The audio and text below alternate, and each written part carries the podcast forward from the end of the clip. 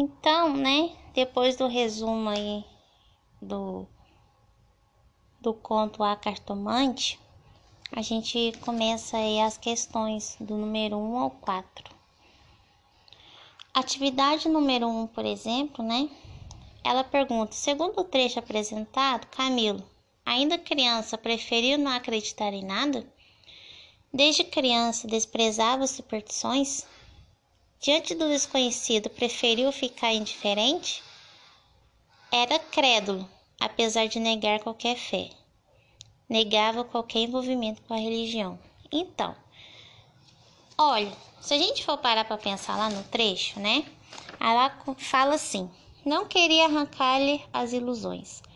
Também ele, criança, e ainda foi supersticioso. Teve um arsenal inteiro de crendices que a mãe lhe incutiu e que aos 20 anos desapareceram. No dia que deixou cair toda essa vegetação parasita e ficou só o tronco na religião. Então, olha só, não poderia ser a letra A nem a letra B. Porque, tipo assim, quando criança, ele acreditava nessas coisas, né? Porque a letra A ela afirma que ele não acreditava. E a B também fala desde criança. Não. Ele, desde criança e até um pouquinho depois, segundo o trecho aí, ó, ele acreditava sim um pouco nessas superstições e crendices. Então, a letra A e a B a gente elimina, né? A C, diante do desconhecido, preferiu ficar indiferente? Olha, vamos aguardar sair um pouquinho, vamos ver a D. Era crédulo apesar de negar qualquer fé. Essa letra D ela é um pouco incoerente, pois se uma pessoa é crédula em alguma coisa, não tem como ela não ter fé. A pessoa que tem fé em algo, ela acredita naquilo, então a D descarta. Ela é um tanto até incoerente. Negava qualquer envolvimento com a religião? Olha, segundo o trecho, ele fala que ele largou a vegetação parasita né? E ficou só o tronco da religião. Ou seja, ele largou isso, mas a religião ele continuou assim um pouco é, envolvido. Porém, ele duvidava, né? Ele não era aquela pessoa é, fanático, né? Religiosa. Ele, apesar das coisas ali no envolvimento, o que ele escutava sobre a religião, ele não era incrédulo totalmente. Ele as coisas que ele ouvia, ele ficava com o pé atrás. Então ele duvidava. Isso não quer dizer que ele é, não se envolvia. Então é importante, né, colocar aqui que também há no trecho aqui que o autor fala assim: é, e digo mal, porque negar é ainda afirmar, e ele não formulava incredulidade diante do mistério, contentou se levantar os ombros e foi andando. Então, assim, é, ele, ele não negava aquelas coisas, né? Ele também não afirmava, ele duvidava daquilo. Então ele ficava o quê? Indiferente, ele dava de ombros e, continu e continuava seguindo a vida. Então é a letra C. Diante do desconhecido, preferiu ficar indiferente. Porque como ele não sabia explicar tais situações, ele não tinha assim uma explicação, né? Ele não sabia se era verdade ou se era mentira. Então ele ficava indiferente com aquilo. Atividade 2. No dia em que deixou cair toda essa vegetação parasita, a expressão destacada vegetação parasita refere-se a crendices, ensinos, ilusões, mistério ou religião. Então, né, uma dica aqui, né, de interpretação de texto, né, é que quando nós temos o termo essa, né, é porque está se referindo a algo que já foi dito. Olha só, mistério, religião e ensinos, né, é, são palavras que ainda vão ser ditas depois da expressão, então não se refere a elas, né? Então, o que sobrou? Sobrou ilusões e crendices. O termo essa, né? aí da frase, né? E fala assim, essa vegetação parasita. Esse termo aí, essa, né? Como ele tá, ele vai retomar algo que já foi dito. É algo que já foi dito e está próximo dele. Então só pode ser crendices, porque ilusões ainda está um pouco é, afastado, né? ainda está um pouco afastado, então por isso aí que se refere a crendices. A atividade 3, que a mãe lhe incutiu e que aos 20 anos desapareceram. De acordo com o contexto, a palavra destacada significa. Então, se a gente for ver o contexto ali, né? É, ele foi supersticioso, teve um arsenal inteiro de crendices que a mãe lhe incutiu e que aos 20 anos desapareceu. Então, na hora que ele fala assim, a questão lá desde criança, né? E que até os 20, né? Então, parece que colocou um espaço de tempo aí, que durante esse espaço de tempo, né? A gente deduz que é uma adolescência, né? Uma criação. A mãe lhe direcionava, né? A mãe lhe, lhe introduziu, né? a, a religião, as superstições, as crendices, né? Então, esse termo aí, até se a gente for é, procurar no dicionário a forma literal dessa palavra, incutiu quer dizer introduzir, né? Introduzir essas questões. É, atividade 4 era para vocês observarem é, uma imagem e o título. A imagem, né? A imagem parece ser de uma cartomante, né? E, a, e o título é Grandes Olhos, Sonsos e Agudos. E a, e a pergunta é o seguinte: em grandes olhos, sonsos e agudos, a quem essa característica é atribuída no conto A Cartomante? A resposta está na pergunta a cartomante, né? Os olhos grandes, sons e agudos é da cartomante, né? Quais palavras caracterizam a palavra olhos? Então, o que, que a gente retoma aqui? O que, que é caracterizar? Colocar uma qualidade, colocar um defeito, né? Em, em algo ou alguém, né? E a gente retoma o conceito de substantivo e adjetivo. Por exemplo, olhos. Olhos, né? É uma palavra que tá dando nome a alguma coisa, né? No caso, tá dando nome a um órgão, né? Do nosso corpo. Então, é, isso é um substantivo. O adjetivo é aquilo que vai caracterizar esse substantivo. Se eu falar casa amarela, casa é um substantivo. Amarela, né? É um adjetivo que eu estou se referindo a essa casa. Eu estou caracterizando essa casa, né? Então, quais são os adjetivos aí que está nessa frase grandes olhos, sonsos e agudos, né? Olha, é, não é só sonsos e agudos, a palavra grande caracteriza olhos, a palavra sonso caracteriza olhos e a palavra agudos caracteriza olhos. Então, as três palavras aí estão caracterizando o substantivo olhos, tá? Então, olha só. É, e tem a letra C, né? em grandes olhos, sonsos e agudos, que sentido cada adjetivo agrega aos olhos da cartomante. Eles estão empregados no sentido real figurado. Aí, a gente também retoma o conceito o que é sentido real e o que é sentido figurado da palavra. O sentido real da palavra, né, é aquele sentido que a gente encontra nos dicionários tá? Então, assim, é, a gente vai lá, vamos supor, vamos pegar aqui da atividade a palavra é, agudos, né? Qual que é o sentido que está lá no dicionário? Aí a gente vai lá, pega é, o que ela quer dizer, né? E vai nos dar um direcionamento, a gente sabe o que é aquela palavra, né? Vou dar um outro exemplo aqui. Por exemplo, a palavra parasita. Parasita que está lá no conto. Vamos supor. A palavra parasita, ela quer dizer, no sentido da biologia, né? Segundo o dicionário, ela quer dizer que é um ser que habita assim em outro ser e se alimenta, né, desse ser.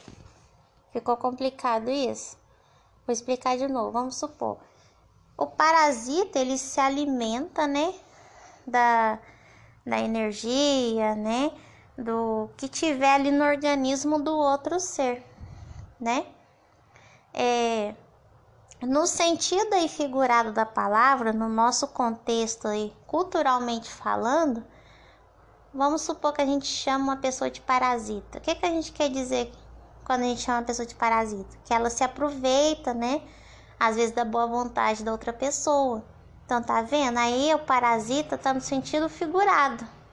Não está mais naquele sentido é, é literal, né? Não tá mais nesse sentido. Agora, olha só a palavra é, grandes. A palavra grande, né, ela significa o quê? Um sentido que que aumenta, né, algo algo maior, né, além do normal. Aí no, no texto aí, né, na aí nesse texto aí com essa imagem, né, esse essa palavra grande ela já foge do contexto dela, né? Talvez quer dizer que a cartomante é atenta, né?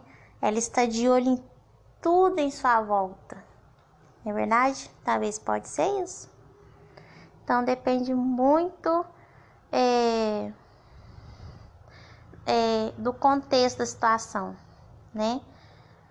A gente, a palavra sonso ali pode ser que você chama a pessoa de sonsa, o que, que é? É um sentido, mas o sonso tem um outro sentido ali dentro desse contexto.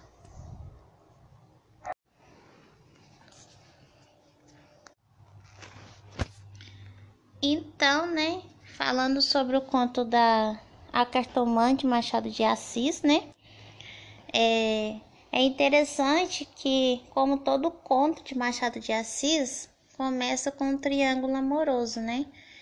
Tem, outro, tem outros contos machadianos, por exemplo, é, Dom Casmurro, né?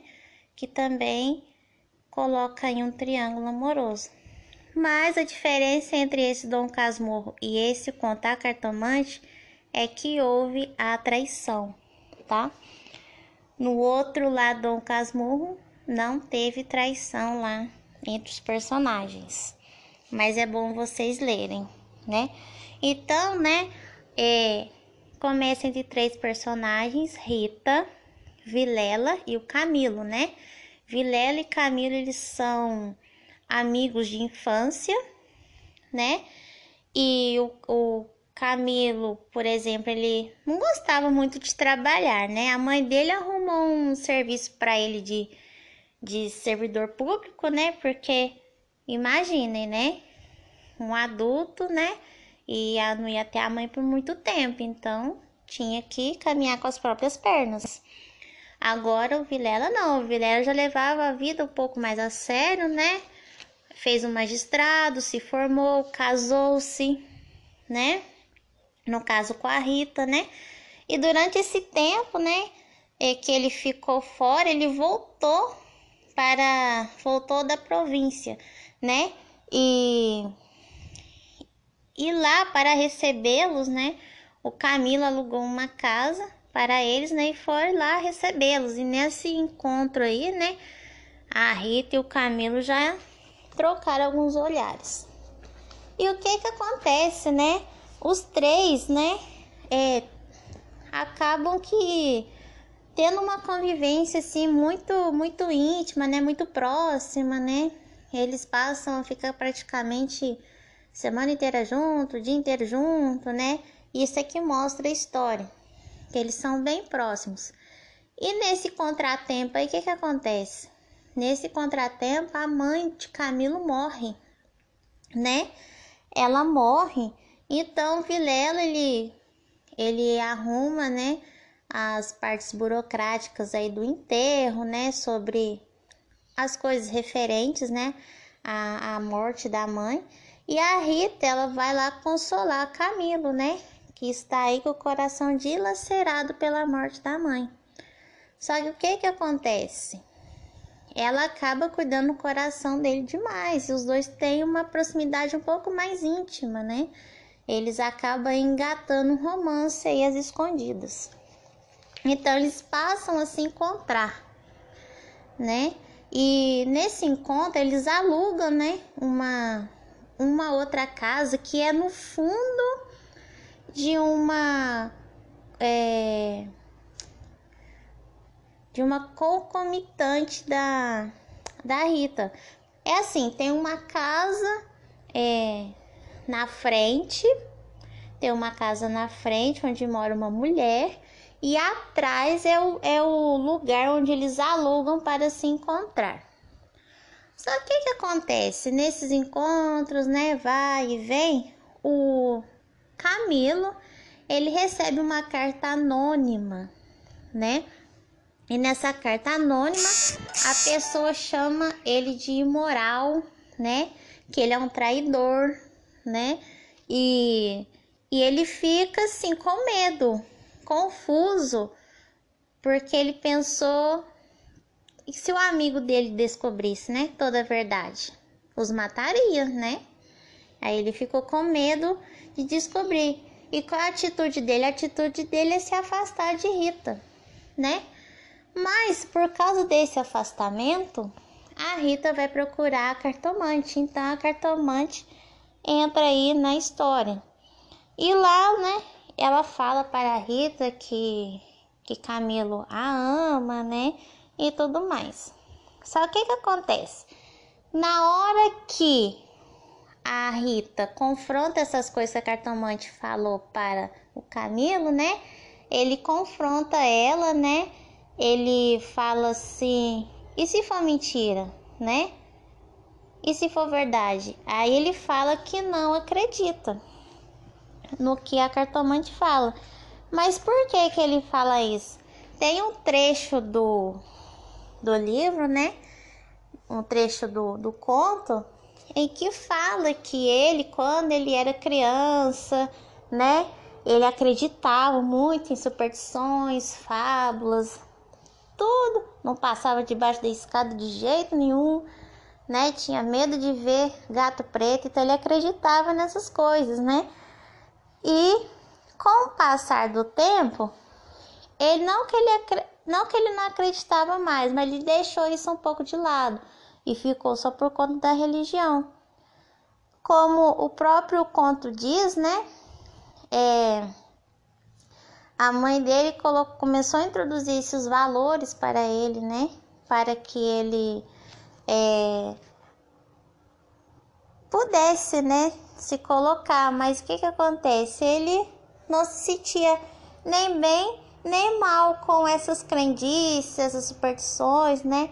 Ele ficou assim quietinho com a religião, mas mesmo assim ele duvidava dessa religião, né? Ele não se entregava totalmente. Não quer dizer que ele não não acreditava totalmente ou acreditava. Ele ficava ali no meio termo, né? Então, assim, então ele começou a confrontar a Rita, porque de certa maneira, né, ele duvidava dessas coisas, né? Ele não tinha certeza, ele era muito cético, né, diante dessas questões sobrenaturais, né? Então, o que que acontece? É, com o passar do tempo, né, é, ele quando ele ainda estava afastado da Rita, eles tiveram alguns encontros, né? E o que que acontece? Durante esse encontro ele falou para Rita que receberam uma carta, né? Que era para eles tomar mais cuidado, né? E o que que aconteceu durante esse meio tempo, né? O Vilela, que é o marido da Rita, ele começou a ficar mais quieto, mais sombrio, mais na dele, né? E a Rita e o Camilo ficou assim com o pé atrás, né? Falou assim, uai, o que, que será que tá acontecendo? Então, o, a Rita falou assim, será que é bom a gente procurar saber? Aí o Camilo fala assim, não, deixa como está. Quando foi no outro dia, né? No outro dia, assim, depois desse encontro, o Camilo recebeu uma carta de Vilela, né? O Vilela pediu para que ele fosse à sua residência porque queria falar com ele às pressas. Aí o Camilo ficou atordoado. O que será que ele quer falar comigo? Será que ele descobriu? Né? O que que aconteceu? O ele saiu e no meio do caminho vieram vários pensamentos, né? Ele preocupado, ele nervoso, ele com medo. Então vinham as imagens, né, daquela frase, quero falar com você às pressas, né? Ele fica assim, será que ele ficou, ele ficou com medo, né? E aquelas coisas, aquelas superstições que, que ele duvidava, né? Lá com o tempo começou a vir assim à tona, né? Ele lembrava da mãe dele falando, né? Das coisas que aconteciam. Então, no meio do caminho acontecia um episódio lá, né? Ele até assustava com alguns barulhos da rua, né? Ele chegou a cogitar em levar um revólver para se defender, mas ele falou assim: "Não, às vezes não é nada disso que eu estou pensando". Aí ele indo no meio do caminho, né? Ele olhou para uma casa que era a casa da cartomante. Ele pensou: entra ou não entra? Resolveu entrar. Então ele chegou lá, a cartomante falou para ele, ele se sentar, né? Ela abriu lá o baralho, né? Ela embaralhava, punha na mesa, embaralhava de novo, ficava olhando para ele, né? E ele ansioso com aquela situação. E ela começou a tirar as cartas. Aí o que, que ela revelou para ele, né? Ela disse a ele que ele não precisava se preocupar, né? Que que, tá, que um, tanto outro, iria sair bem nessa história e que uma terceira pessoa ignorava isso tudo. Então, o que, que ele pensou? Ele pensou que a Rita e ele continuaria bem nessa história e que o Vilela né, ia ficar na mesma, ia continuar sabendo dessa traição. Então, ele se sentiu aliviado, pagou a cartomante e foi a caminho, né? A caminho da casa de Vilela.